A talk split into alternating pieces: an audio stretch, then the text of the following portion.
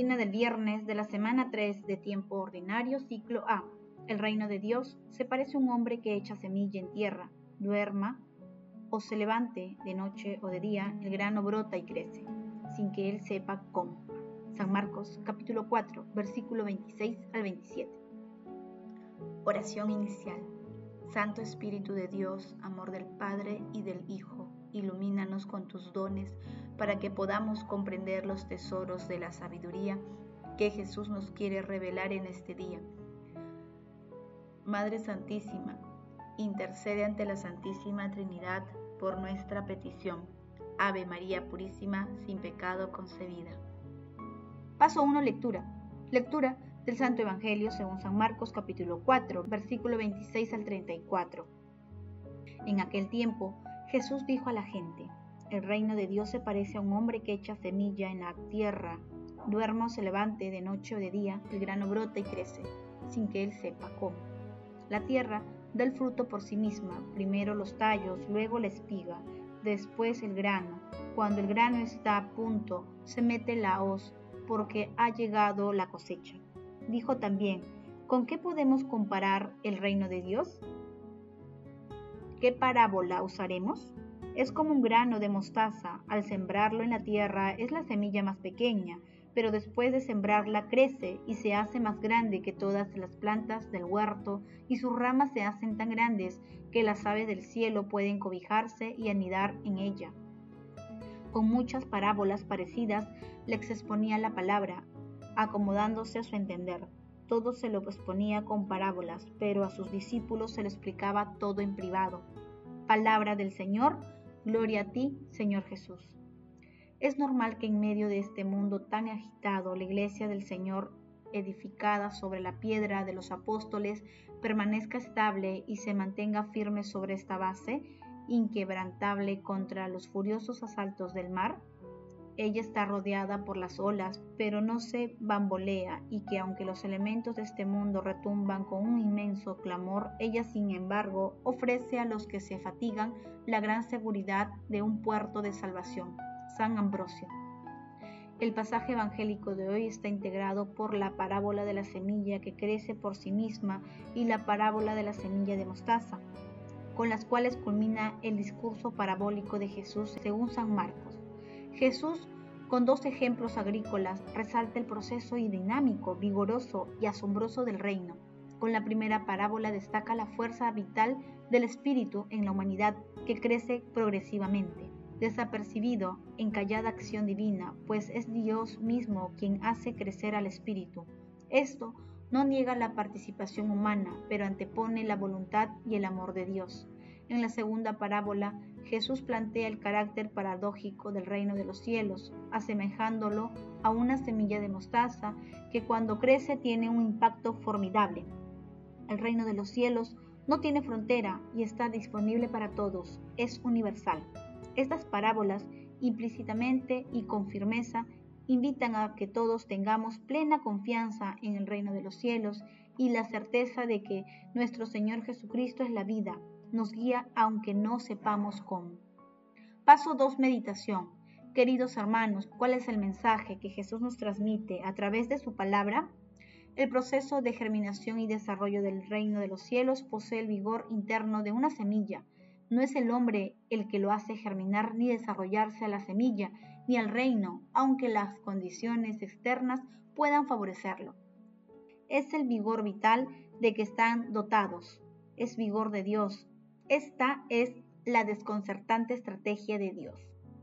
San Pablo lo dice con la claridad en 1 Corintios capítulo 3 versículos 5 al 6. ¿Quién es Apolo y quién es Pablo? ministros según lo que cada uno ha dado al Señor. Yo planté, Apolo regó, pero quien dio crecimiento fue Dios. Queridos hermanos, meditando la palabra, intentemos responder.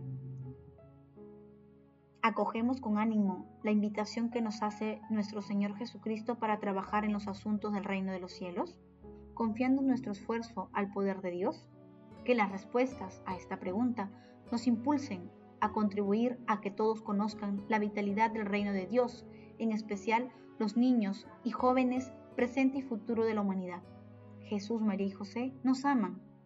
Paso 3, oración. Amado Jesús, te queremos pedir de manera especial por las familias del mundo, para que la familia de Nazaret, de la cual formaste parte, sea el ejemplo universal.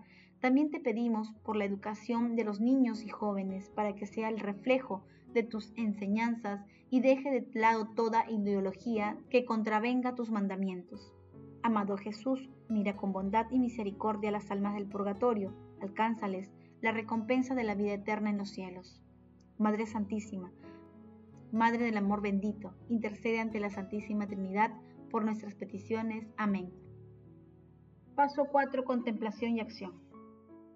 Hermanos, contemplemos a nuestro Señor Jesucristo con un texto de Luigi Pozzoli. Jesús estaba enamorado de todo lo que es pequeño, frágil, inconsciente, no llamativo. Su atención se detuvo muchas veces con una simpatía particular en las cosas pequeñas, como si quisiera rescatarlas de su condición de oscuridad, y cuando su mirada se dirigía a las personas, tenía una predilección por los pequeños y por los humildes.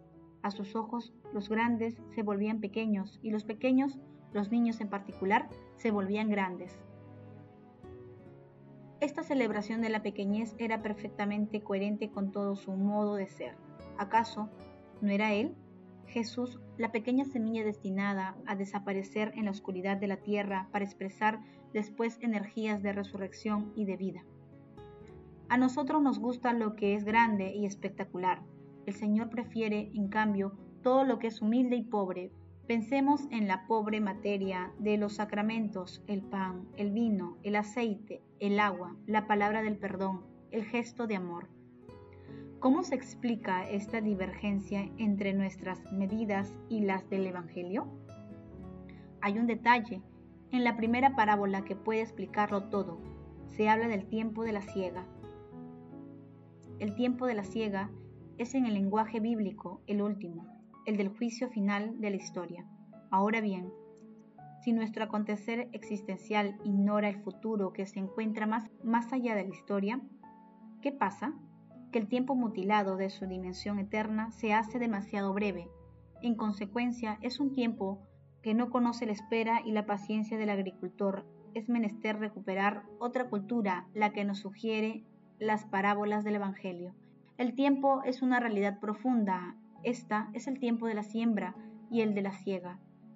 Esta es la acción del agricultor y la otra acción misteriosa por la que incluso cuando el agricultor está inactivo, la semilla brota y crece. En consecuencia, es preciso estar enamorados ante todo de la que está germinando, pero está lleno de energías. Es preciso, si podemos hablar así, hacernos poetas de los comienzos, a buen seguro. No es fácil cuando se tiene precisa y se está obligado a, padecer de las lentitudes de Dios. El reino crece, esto es una certeza. Dejemos hacer a Dios lo que no podemos hacer nosotros, lo hace Él. Lo que importa es hacer bien lo que estamos llamados a hacer cada día.